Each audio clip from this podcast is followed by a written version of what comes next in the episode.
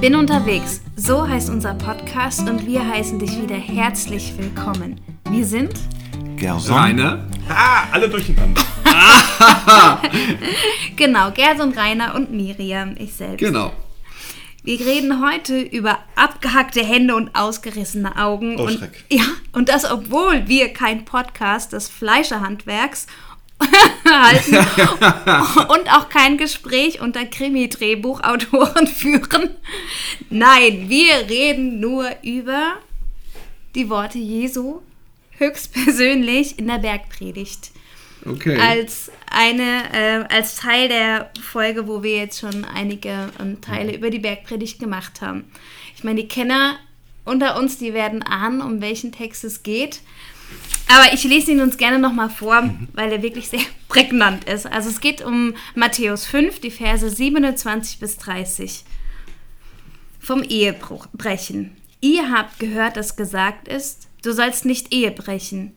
Ich aber sage euch, wer eine Frau ansieht, sie zu begehren, der hat schon mit ihr die Ehe gebrochen in seinem Herzen.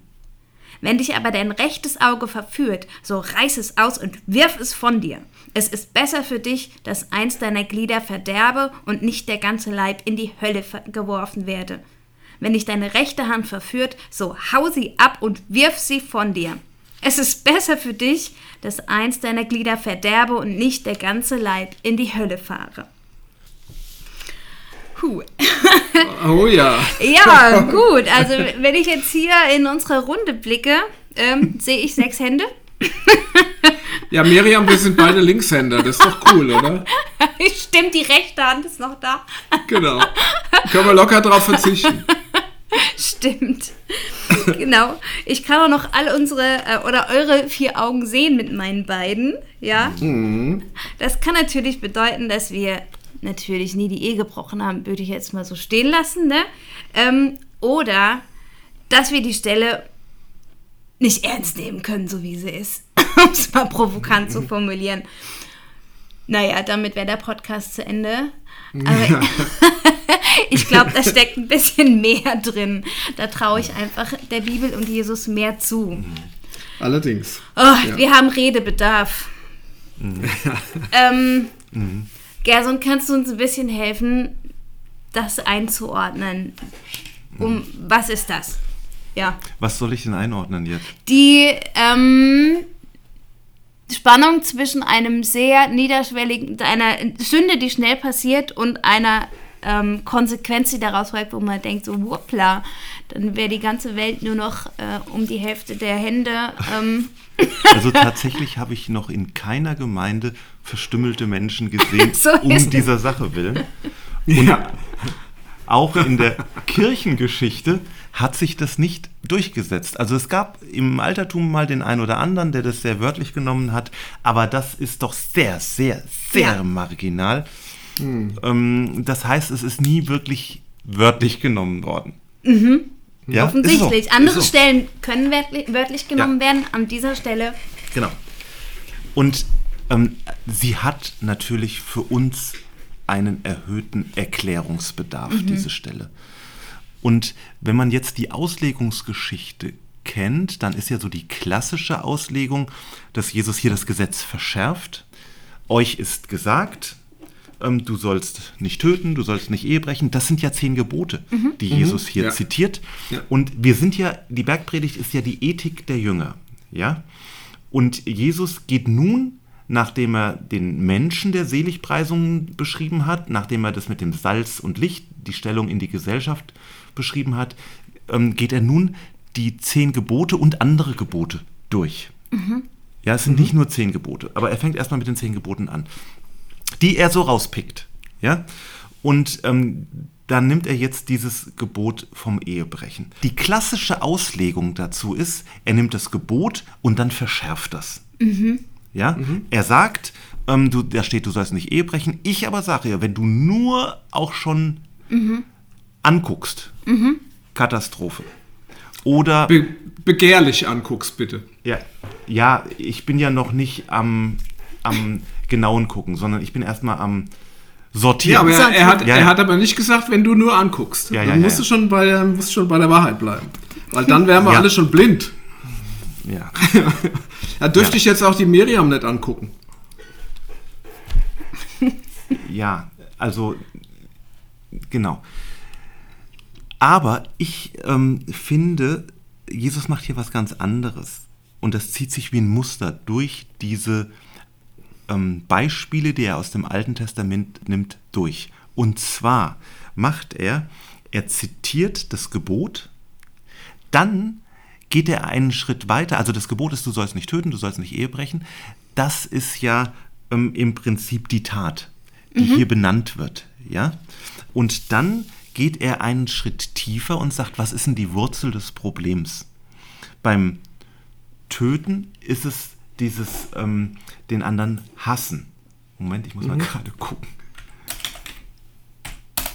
Zürnen war es. Zorn. Zorn, Zorn, genau, ja, Zorn. Mhm. Beim Töten ist das Problem dahinter der Zorn. Natürlich, Ja. ich ähm, hau den anderen erst dann tot, wenn ich vorher einen Riesenhals auf den habe. Ja? Ja. Und beim Ehebrechen ist das der begehrliche Blick.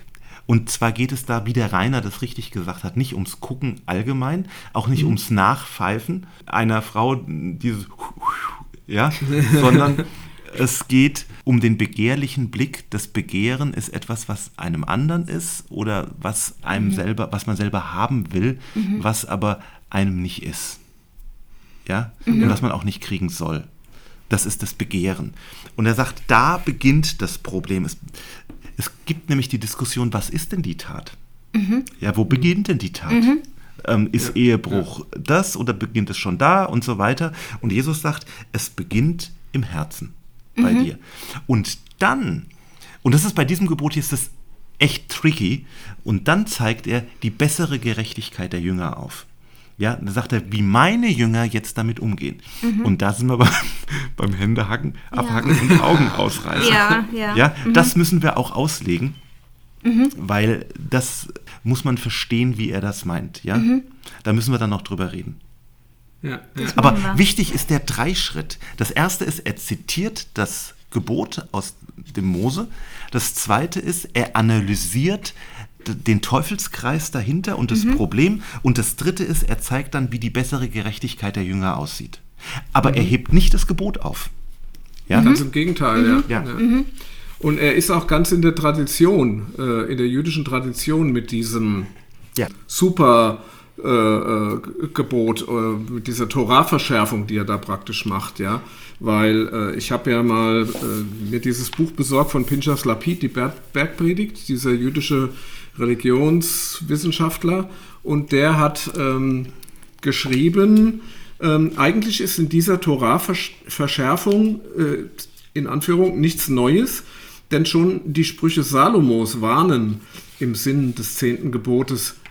Und zwar zitiert er da äh, Sprüche, Dein Herz begehre nicht nach der Schönheit der Frau deines Nächsten, noch lass dich durch ihre Blicke fangen. Und auch bei Ah, Jesus Sirach, sehr- Ja, genau. Noch lass dich durch. Wo steht es? das ist äh, Sprüche 6, Vers 24 folgende. Und bei Jesus Sirach, ähm, äh, da steht zum Beispiel in Sirach 9, Vers 8, verhüll dein Auge vor einer reizvollen Frau, blick auf keine Schönheit, die dir nicht gehört. Also da haben wir wieder diese Besitzgeschichte drin, weil da, da würde ich gerne auch nochmal drüber reden, dass also quasi ähm, dieses Gebot äh, des Ehebruchs im Grunde ein, ein Besitzgebot ist. Das ist das Begehre nicht deines nächsten Hab und Gut und Tier und Haus und Frau und was sonst noch, ja, sozusagen, ja, da ist die Frau wie ein Besitz, ja. Ähm, Ja. Und das, das finde ich Naja. so ein bisschen verstörend einerseits. Ja, ja, ja, ja. ja. Also ich persönlich habe, nachdem ich frisch verheiratet war, die ersten vielleicht sogar Jahre mich irgendwie bewusst geweigert, meine Frau zu sagen. Weil Okay. das nicht meine Frau ist im Sinne von, die gehört nicht mir. Es war bei dir vorbelastet jetzt, die zwei Ja, Begriffe, irgendwie diese meine Frau. Vorstellung, diese Vorstellung. Ich hab, klar bin ich verheiratet, aber ich habe niemand gekauft. Ja. Aber du musst nun der, ähm, sagen, es gibt ja zwei Gebote. Das eine Gebot heißt, du sollst die Ehe nicht brechen.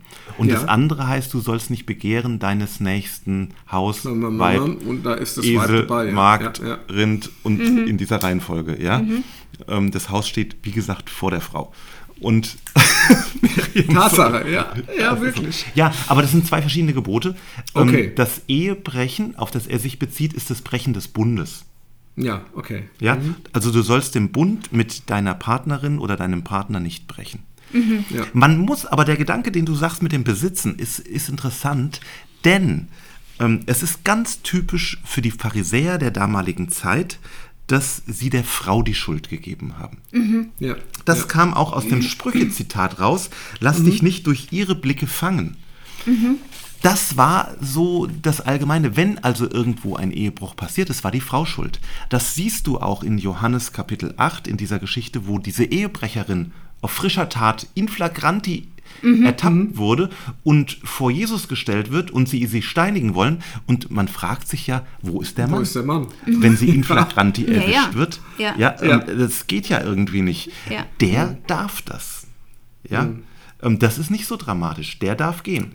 Ähm, willkommen in der Antike, müssen Ja. wir Ja, hier sagen. natürlich. Das ja, hat ja natürlich. Adam sogar in- der Ja. Schöpfungsgeschichte, oder danach. Ja, die ähm, Frau ist schuld. Sagt, genau. Er reicht es gleich weiter und sagt, oh, Genau. das war ich eigentlich gar nicht. Genau. Die Frau ist schuld. Und ähm, Jesus redet aber hier ganz, ganz anders. Und er redet hier zu Männern. Er sagt jetzt von Frauen nichts, dass die nicht irgendwas gucken dürfen, sondern hier steht, ähm, wer eine Frau begehrlich ansieht in Natürlich. seiner Analyse. Ja? Ja. Und er wendet sich an Männer. Das ist aus seinem Kontext sehr ungewöhnlich. Das hebt die Stellung der Frau. Und Jesus hat auch die Stellung der Frau komplett anders gelebt und gesehen, als das in seiner Zeit üblich war. Er hat Ja. der Frau Würde gegeben. Und der Punkt ist, in dieser orientalischen Kultur versucht man das Problem des Ehebruchs und des Begehrens durch Verhüllen der Frau und Verstecken zu ähm, lösen. Und das ist ja bis in unsere christlichen Traditionen so, dass es vor, weiß ich, 100 Jahren im Gottesdienst auf der einen Seite saßen die Frauen, auf der anderen die Männer.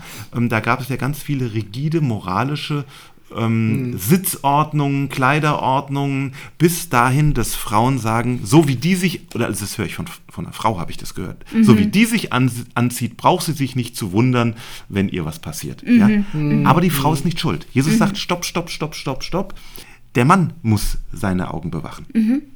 Ja, das ist wollte ein ich- wichtiger Punkt. wollte ich gerade auch noch mal einhaken, nämlich das Zitat von Jesus Sirach, ähm, verhüll deine Augen vor der reizvollen Frau. Also quasi der Mann soll seine Augen verhüllen. Das fand Ja. ich nämlich so spannend an dem Zitat. Genau. Äh, und nicht die Frauen müssen versteckt werden, damit die Männer nicht versucht werden, sozusagen. Also ich meine, das ist ja auch ein ganz, äh, äh, was für Männer müssen das sein? Ja, also, das, also da, da muss ich eher- eher immer sagen, da bemitleide ich die muslimischen Männer, die ja in diesem Habitus noch leben, dass, die, dass sie die Frauen verhüllen, die muss ich quasi bis zu einem Seeschlitz wegpacken, damit ich nicht in Versuchung gerate. Meine Güte, was bin ich denn dann für ein Kerl, wenn ich mich nicht im Griff habe? Nur weil die Frau, was weiß ich, ja.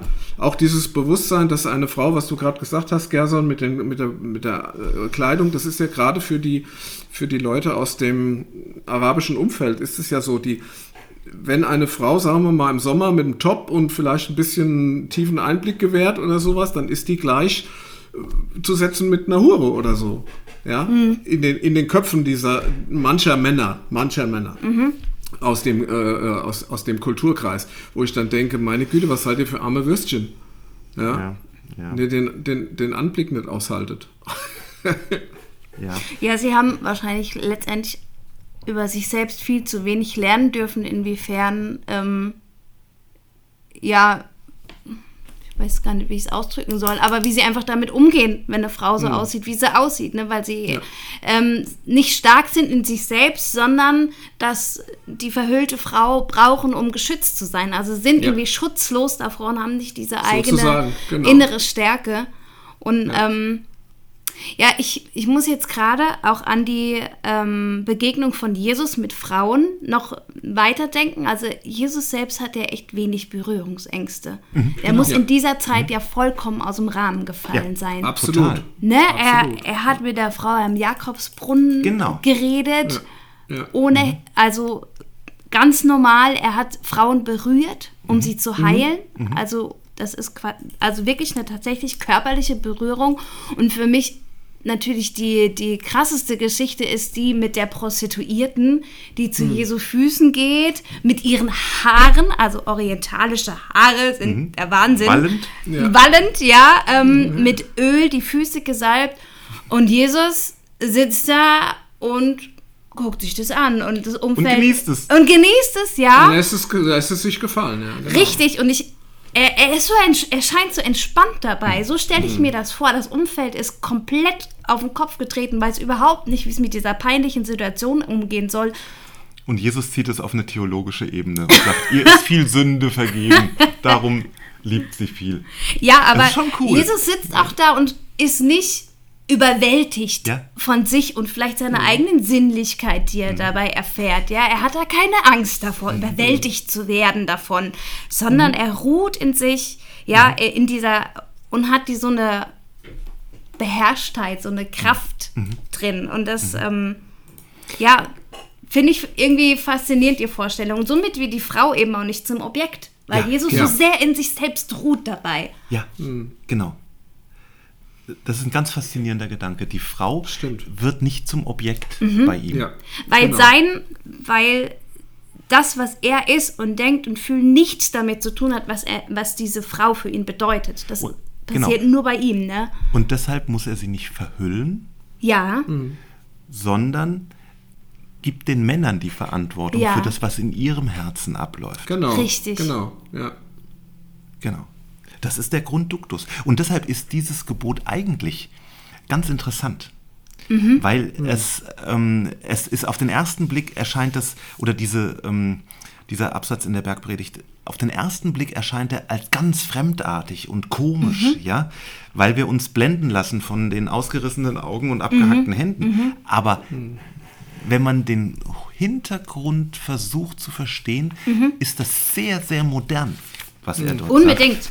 Das ist immer noch zeitgemäß. Ich fand auch Rainer deinen Hinweis interessant, dass, ähm, dass es ein rhetorisches Stilmittel ist. Ja. Im Orient, also diese krasse Übertreibung mit den Händen und Ja. Augen. Wir als Europäer oder ich bin da so wenig geschult, dass es mich erstmal total irritiert. Ne? Und aber das zu wissen im Hintergrund, dass Jesus da, also die rhetorische Trickkiste gegriffen hat. Ja, Ähm, der, ich sag mal, in der klassisch-orientalischen ähm, Rhetorik wird auch gerne übertrieben und scharf oder überzeichnet. Mhm. Ja. Das macht Scharf Johannes formuliert, ja. ja in seinem Evangel äh, in seinem ersten Brief macht er das auch. Es ist immer Licht oder Finsternis, ja, immer Leben oder Tod, ja. Diese Zwischenstufen, das hat er so nicht und das ist hier auch. Da geht es dann gleich um jetzt müssen wir es abhacken, ja. Aber das müssen wir auslegen. Das wir dürfen es nicht abhacken. Genau, genau. Ja, warum zum Beispiel Hand und Auge? Das liegt ja irgendwie auch auf der Hand, im wahrsten Sinne des Wortes. ja, Ja. Weil, weil das Auge das, das ist, mit dem du beginnst sozusagen, die Begierde, das Anschauen und die Hand ist dann das ausführende Organ sozusagen. Die Hand ja. ist das Greifen nach Ja. der Frau. Genau, Mhm. genau. Ja, das Auge ist das, ähm, der begehrliche Blick und Ja. die Hand ist der begehrliche Griff. Ich meine, unser, oder unser Sehsinn ist auch der dominanteste bei uns Ja. Menschen. Ja, Und damit wahrscheinlich das größte Einfallstor. ja. Ja, und ich fand es jetzt auch nochmal sehr interessant, Miriam, was du gesagt hast, dass äh, Jesus die, die Frauen quasi auf den Frauen auf Augenhöhe begegnet, sozusagen. Also sie wertschätzt, ihnen auf Augenhöhe begegnet und es gibt ja auch heute noch Männer, die ziehen Bra Frauen mit ihren Blicken aus. Also eine Frau merkt das ja, wie sie angeschaut wird. Und das gibt es ja schon auch immer noch. Ja, dieses, dieser begehrliche Blick, das klingt so abstrakt, aber das ist einfach, äh, es gibt manche Männer, die sind da völlig schmerzfrei, indem die Frauen sozusagen mit den Augen ausziehen. Und ähm, das ist ja dann wieder die Frau zum Objekt gemacht. Richtig, genau. Ne? Ja. Also das ist ja dann wieder, die Frau steht dann, ja, wird, wird zum Ding und nicht zum, zum Ding, was ich haben muss oder so. Es gibt ja auch Männer, die, ähm, sagen wir mal, äh, wechs viele wechselnde Partnerinnen haben und da geht es mehr um die Eroberung als um das Zusammenleben. So, wenn, wenn, wenn das eine Frau ist, die ich begehre, in Anführungsstrichen, wenn ich so ein Typ wäre jetzt, bin ich nicht, äh, dann äh, geht es darum, wie kriege ich die rum, sozusagen. Und äh, wenn das dann, wenn ich es dann geschafft habe, dann ist es nicht mehr interessant. Also das ist total absurd eigentlich, ja. ja. Gipfelt in so einer Doppelmoral letztendlich. Es gibt ja von ähm, äh, Heinrich Mann, glaube ich, gibt es dieses, diesen Roman Der Untertan. Und der spielt dann in der deutschen Kaiserzeit Wilhelm II. Und da ähm, lässt sich praktisch, also er ist so ein wirklich so ein schleimerischer Untertan und seine Tochter, glaube ich, lässt sich mit so einem typischen kaiserlichen Offizier ein und der kriegt sie dann tatsächlich rum, geht mit ihr ins Bett und nachdem sie sich dann ankleiden, sagt sie dann irgendwie, äh, ja, und wann, wann machen wir dann Verlobung? Und dann sagt er, ich bin Offizier des Kaisers, ich kann mich mit so einer wie dir nicht verloben, das kannst du vergessen. Ja, also diese, das, das, das hinterlässt einen völlig fassungslos, ja, heutzutage. Aber das war in Deutschland, ja, keine Ahnung. Die war dann totunglücklich und so weiter und so weiter. Also das, das Heinrich Mann hat das da. Genau. Und vielleicht muss man an der Stelle nochmal ansetzen. Die Frage ist natürlich auch, warum Jesus dieses Gebot auswählt. Er wählt ja nur einige aus. Er hat nicht alle zehn Gebote, die er da durchgeht. Und ich finde es wichtig, weil an dieser Geschichte, mit dem du sollst nicht Ehe brechen, deshalb ist es auch wichtig, dass wir hier darüber reden, da gibt es große, große Not. Ja. Dass es die weinende Frau oder der weinende Mann, die dann bei ihrem Pastor hocken, wenn sie plötzlich feststellen, dass der Partner sie verlässt, betrügt, ja, das finanzielle Chaos in einer Familie, das durch eine Trennung entsteht, das ist fürchterlich. Ähm, die Kinder, die plötzlich keinen Papa mehr haben, der emotionale Stress, wenn man das nicht emotional gut hinkriegt, dass man nur noch mit dem Rechtsanwalt miteinander kommuniziert, dann, reden, dann schreiben nur noch zwei Rechtsanwälte hin und her.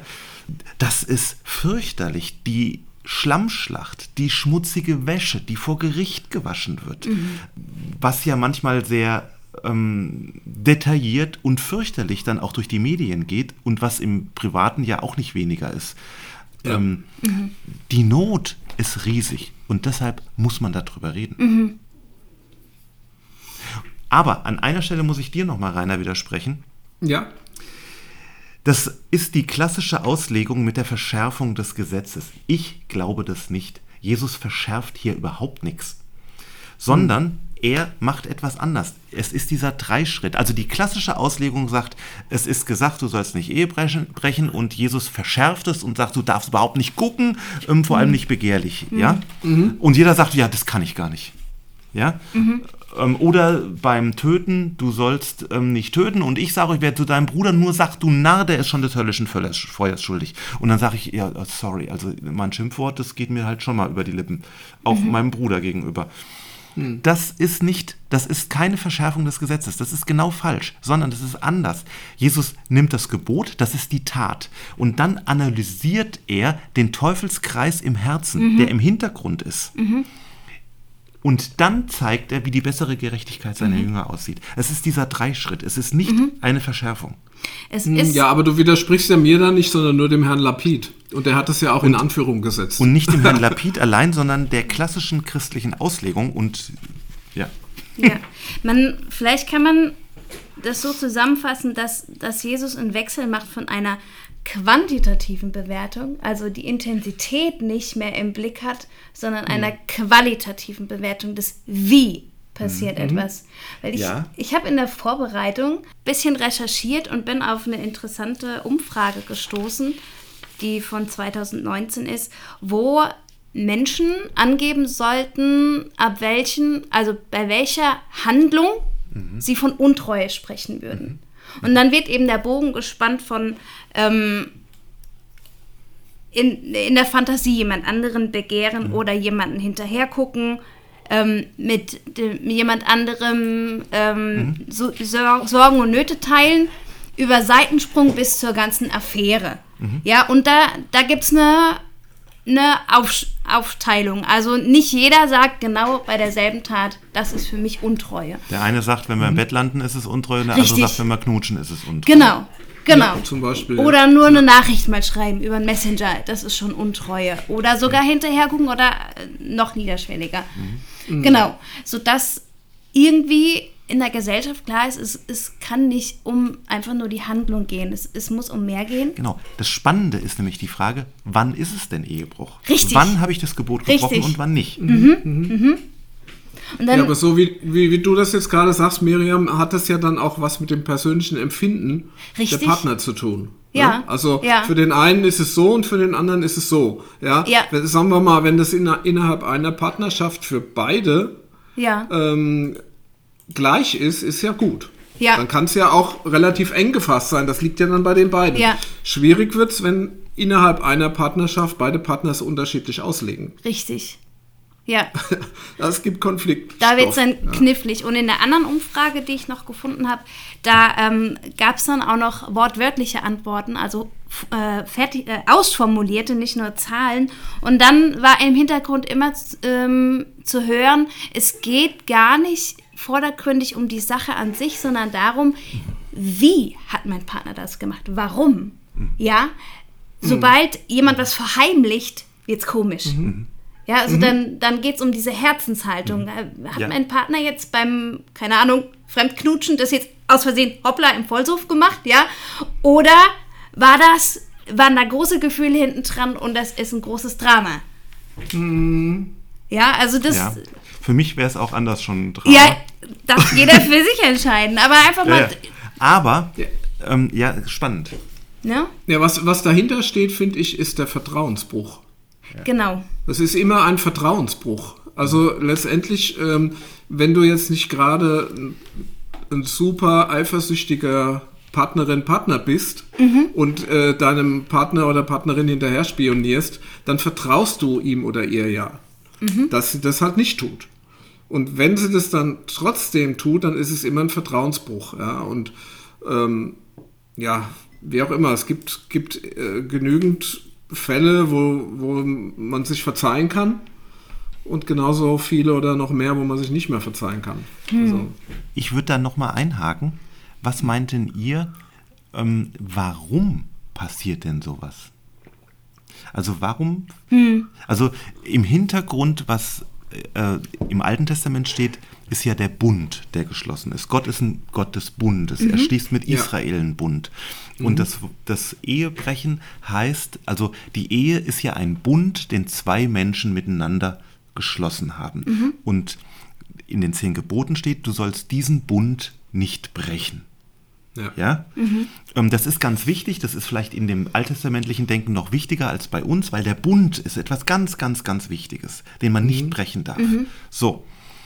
Und jetzt ist die Frage, wenn wir schon so bei so sind, bei diesen Grenzen und dem Ausloten, warum brechen Menschen den denn? Also, Ja. das ist ja oft nicht leichtfertig, ähm, sondern es ist ja auch manchmal, dass äh, da was passiert ist oder dass in einem was passiert, dass es ja.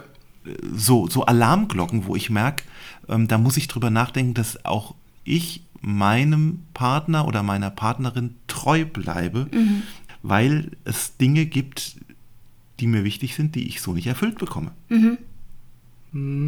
Ja, ich glaube, oft äh, ist es auch ein, das Ende eines Prozesses. Ja, genau. Also Und das- dieser das- Prozess, Da, dass, dass, dass, die Partner, dass die Partner nicht miteinander reden, ähm, dass, man, dass man sich nichts mehr zu sagen hat irgendwann oder dass einer der beiden Partner ähm, ein, ein Defizit verspürt, auf das der andere nicht reagiert. Ja, Genau. also das ist ja oft auch so ein Punkt. Also ich fühle, es muss ja gar nicht um Sexualität nee, nee, äh, gehen. Es muss gar nicht immer um Sex gehen. Es, es, es kann einfach auch sein, dass äh, der Partner nicht mehr mit mir redet oder Mhm. dass ich das Gefühl habe, äh, ich habe da so einen Eisblock neben mir oder äh, was weiß ich, es gibt tausend, tausend Dinge. Genau. Ja? Ich fühle mich nicht mehr wertgeschätzt oder ähm, die Frau hat an dem Mann nichts Gutes mehr zu finden und, und, und meckert ständig über ihn rum oder umgedreht, der Mann über die Frau und du kannst, der eine kann dem anderen nichts mehr recht machen und so, ja. Also das sind so Dinge, die dann irgendwann dazu führen, ähm, dass, ja, dass plötzlich andere attraktiv werden, sagen wir mal so. Ja. Es gibt ja Fälle, also habe ich in der, in, in, der Verwandtschaft, da ist es passiert, dass dann plötzlich äh, die Nachbarin attraktiv war. Und das war eine Freundin der Familie und man kannte sich schon lange. Ja, die war also, sage ich mal, das letzte Jahr nicht attraktiv und plötzlich war sie attraktiv. Warum? Weil da auch so eine Defiziterfahrung auf der einen Seite vielleicht war. Ich würde das fast in jeder Beziehung verorten. Also diese unerfüllten Bedürfnisse, Genau. die sind zutiefst männli- menschlich. Sorry, das war jetzt übler Versprecher. menschlich. Okay. Die unerfüllten Die unerfüllten Bedürfnisse sind zutiefst männlich. Ja. zutiefst Zutiefst männlich. So wollte ich das sagen, genau. Nee, das, Ja, ja. das kennt jeder. Und, und zu Beginn einer Beziehung ist der Partner einfach perfekt. Dann kann der das alles. Ja, dann ja, ist der der Deckel auf dem Topf. Und ja, und es, nur das verändert sich dann mit der Zeit. Und ja, dann steht man da und klagt seinen Partner an, warum er das nicht tut, was man braucht wahrscheinlich. Oder Genau. ja. Also das Ja. eine, du hast jetzt ganz vieles genannt. Das eine ist die romantische Liebe, die natürlich am Anfang einer Beziehung oftmals steht, die ja auch biochemische Prozesse sind, die in einem Menschen ablaufen. Das sind wie Drogen. genau, das sind die Drogen. Wirklich? Ja, natürlich. Und die aber nach zwei Jahren spätestens nicht mehr funktionieren. Ist auch ein bisschen anstrengend fürs Gehirn, das aufrechtzuerhalten. Ja. So, das ist das eine. Da könnte man sagen, wenn Liebe weg ist oder verfliegt, äh, wenn dieses Verliebtsein verfliegt, dann kann Liebe wachsen. Ja. Das zweite ist, also die romantische Liebe, die verfliegt. Die verfliegt. Ja. Bei, bei den allermeisten. Bei manchen hast du es mit den Eindruck, die sind schon 50 Jahre verheiratet und laufen immer noch zärtlich, Händchen haltend durch die Gegend, aber bei den allermeisten verfliegt es. Das zweite ist, dass man emotionale Sehnsüchte hat, die der Partner nicht stillen kann. ja. Das ähm, ist ganz ähm, gefährlich, aber das ist überall so. Ähm, Ja. Meine Partnerin oder der Partner, den man hat oder so, der kann nicht alles stillen Ja. an Sehnsüchten, die ich habe. Damit muss ich klarkommen und auch der Nächste wird sie nicht alles stillen können. Genau. Und dann, so stolpern auch Menschen dann von Beziehung zu Beziehung. Das Dritte ist natürlich auch, dass es Enttäuschungen gibt, wo man über den Partner einfach zutiefst enttäuscht ist und es nicht mehr verzeihen kann. Das gibt es auch. ja. Und dann wird es ganz schwierig, wenn es so eine spezielle Person gibt, der man das alles teilen kann. Ähm, das sind, würde ich mal sagen, so ein paar Punkte. Ähm, es gibt ein ganz interessantes Buch, wenn sich jemand damit versucht auseinanderzusetzen. Shirley Glass, Die Psychologie der Untreue. Ähm, das ist eine amerikanische Psychologin, die sich ihr Leben lang mit Ehebruch beschäftigt hat. Das war ihr Hauptthema.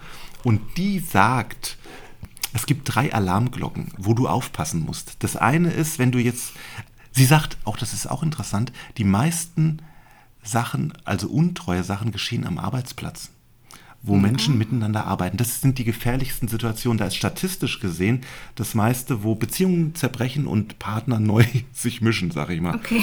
Und dann sagt sie, drei Alarmglocken, Glocken, emotionale Intimität. Du kannst mit dem anderen über Dinge reden, über die du mit niemand anders reden kannst, also mit, mit der Freundin, ja. Und ähm, sie sagt, sie hat einen Kollegen, mit dem sie dieses Institut für Ehe ähm, und Untreue da aufgebaut hat in den USA. Sie sagt, wir haben uns gegenseitig verboten, über unsere Beziehung zu reden. Okay. Ja?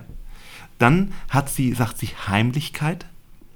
Das ist dass niemand irgendwie das mitkriegen darf. Das ist die zweite große Alarmglocke. Und das dritte ist, die sexuelle Chemie stimmt plötzlich. Man fühlt sich angezogen vom anderen. Und das sind so die Punkte, die ähm, drei Alarmglocken sind. Und dann schreibt sie das so schön, sie sagt, das ist wie so eine rutschige Bahn, auf der du bist.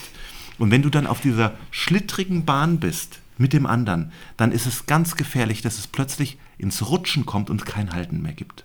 Ja, ja. Das ist ganz spannend. Okay. Ja, und ich finde auch, es wird auch bei uns kulturell in den, äh, in den Filmen und so wird das halt auch immer thematisiert. Ja, wenn ich so klassische Rosamunde Pilcher Ja. Settings äh, mir vor Augen führe, da ist es dann oft so, dass die Haupt Hauptperson in einer festen Beziehung ist. Ähm, die natürlich irgendwie toxisch ist. Und dann kommt Mr. Ja. Sunshine um die Ecke und ähm, dann platzt die geplante Hochzeit oder irgendwie was, aber der, mein Herz muss ja zu dem Richtigen sozusagen. Also äh, oftmals äh, werden auch Scheidungen und sowas dann damit wie, wie gerechtfertigt. Also ich finde oft in, in so ähm, Spielfilmen oder in so Han- Handlungen, in so Fernsehspielen, hast du ganz oft diesen Fall, ähm, da wird dann halt auch der bestehende Partner irgendwie so ins Licht gerückt, dass, es, dass du auch als Zuschauer sozusagen mit dem armen anderen fieberst, dass er doch dann jetzt endlich die richtige Partnerschaft eingehen soll. Ja, also ich weiß auch nicht, das, da, da wird auch was gepusht, finde ich. Ja, gewiss, ja. Also, Also- was können wir jetzt sagen, um auf den Punkt zu kommen? Das erste ist der Bund. Das sagt Mose. Der Bund soll nicht gebrochen werden.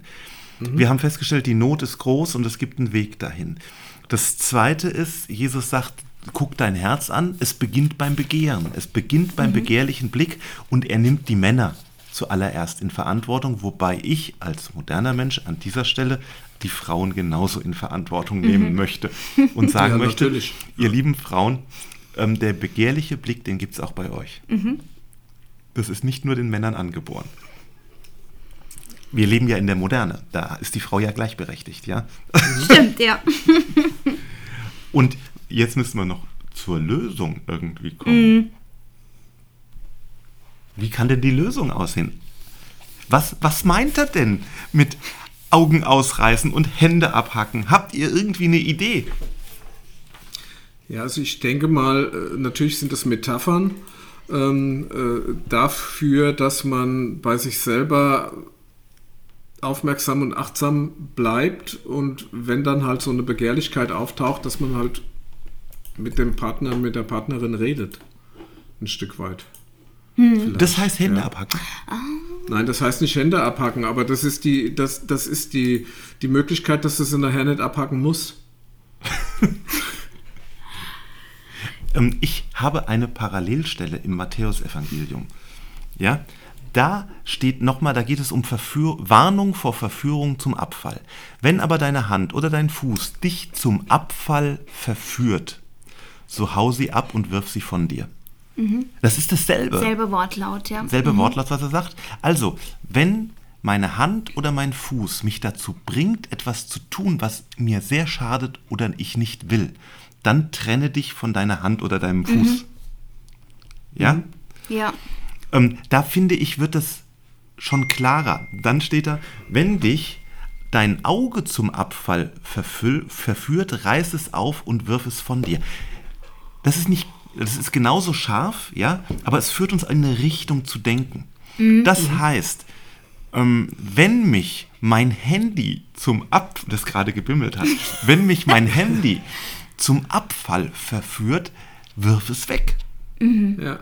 Ja. Wenn du diesen Kontakt in deinem Handy hast, der dich dazu bringt, die Ehe zu brechen, dann lösche ihn. So würde ich das auslegen. Ja, ich Ja, würde natürlich. noch, noch allgemeiner formulieren. Ähm, Jesus fordert hier ein Opfer. Ja, genau. Das ist Ja, also sogar ein radikales Ja, Opfer. ja. Es geht nicht nur darum, sich die Fingernägel abzuschneiden, sondern die Ja. ganze Hand. Es muss, es darf wehtun. ja. Ja, also es, ja, okay. ähm, es werden elementare Dinge oder Dinge, die eigentlich zu dir gehören, darfst du. Und ich würde da jetzt nochmal auf diese Bedürfnisse, die vielleicht, die unerfüllten gehen, die ein Jahr das Herz ja, Ja. in die Richtung vergiften. Und ich würde sagen, unerfüllte Bedürfnisse oder dieser große Wunsch, ein Bedürfnis erfüllt zu kriegen, das aufzugeben, kann auch ein Opfer sein. Genau. Ja, Oder okay, ist das super. Opfer vielleicht im übertragenen Sinne, Ja, was super. Jesus meint? Das ist die abgehackte Hand. Das ist die abgehackte Hand. Ja, Genau. ein Stück weit, Abgehackte ja. Bedürfnis, ich komme Ja. auch ohne klar. Ich, Ja. ja, genau. Ich verzichte darauf. Ich verzichte, richtig ist noch schöner, ich verzichte Ich darauf. verzichte Ja. darauf zugunsten der Beziehung zu meinem richtig, Partner. richtig. Partner. Genau. Ja, um ja. den Bund nicht zu brechen. ja. ja, genau. genau. Ja. Ja, um auch die Beziehung und die Partnerschaft einen höheren Stellenwert zu geben Ja. und dem anderen quasi Ja. einen höheren Ja. Stellenwert zu geben Genau. als mein Genau. Eigenes Bedürfnis.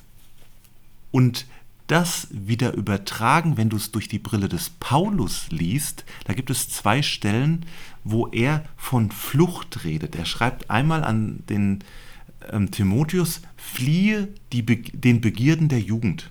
Ja, fliehe davor. Das heißt, bring dich nicht in versuchliche Situationen. Oder er schreibt an die Korinther, flieht der Hurerei. Ja? Ähm, jetzt stelle ich mir das so vor, die Korinther haben oben am Berg ist der Tempel der Artemis. Ähm, das ist die mit den 100 Brüsten. Ja, sehr erotisch. Unglaublich erotisch. Zumindest sind für diese Männer, Bilder. ja.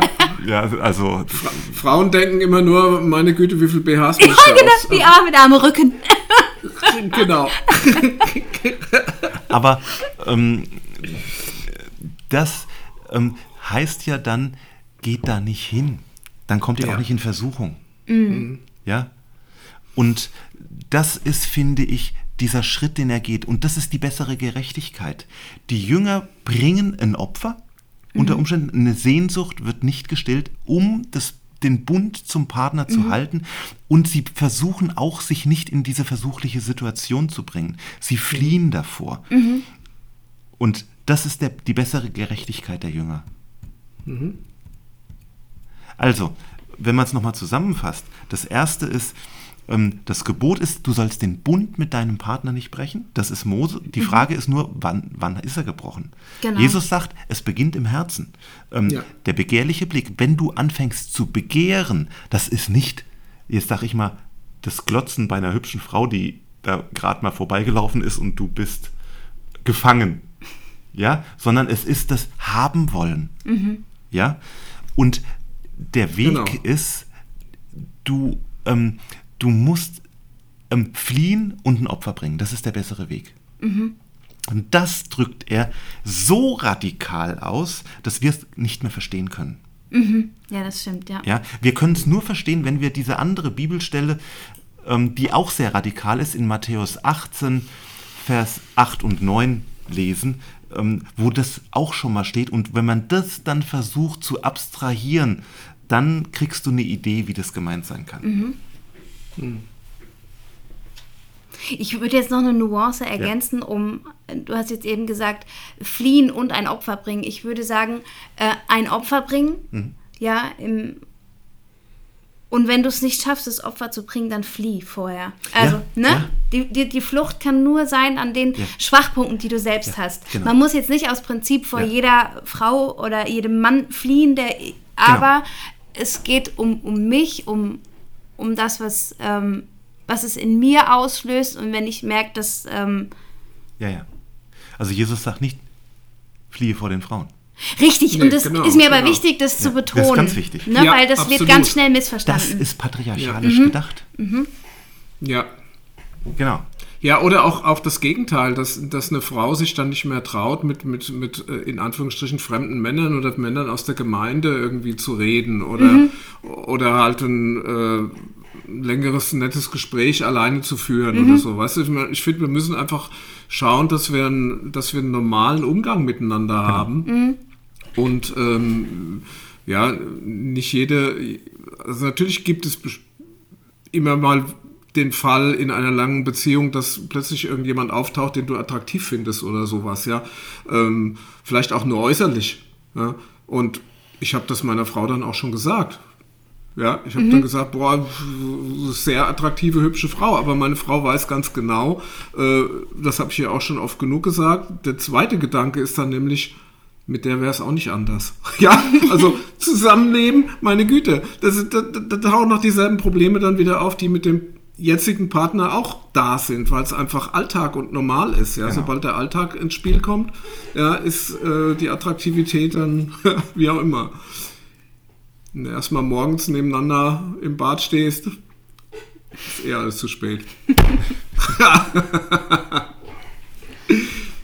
Ja, also der, der Punkt ist nicht die moralinsaure ähm, Husch-Husch auseinander, was Nee. du im christlichen Kontext schon auch immer wieder hast. Ja.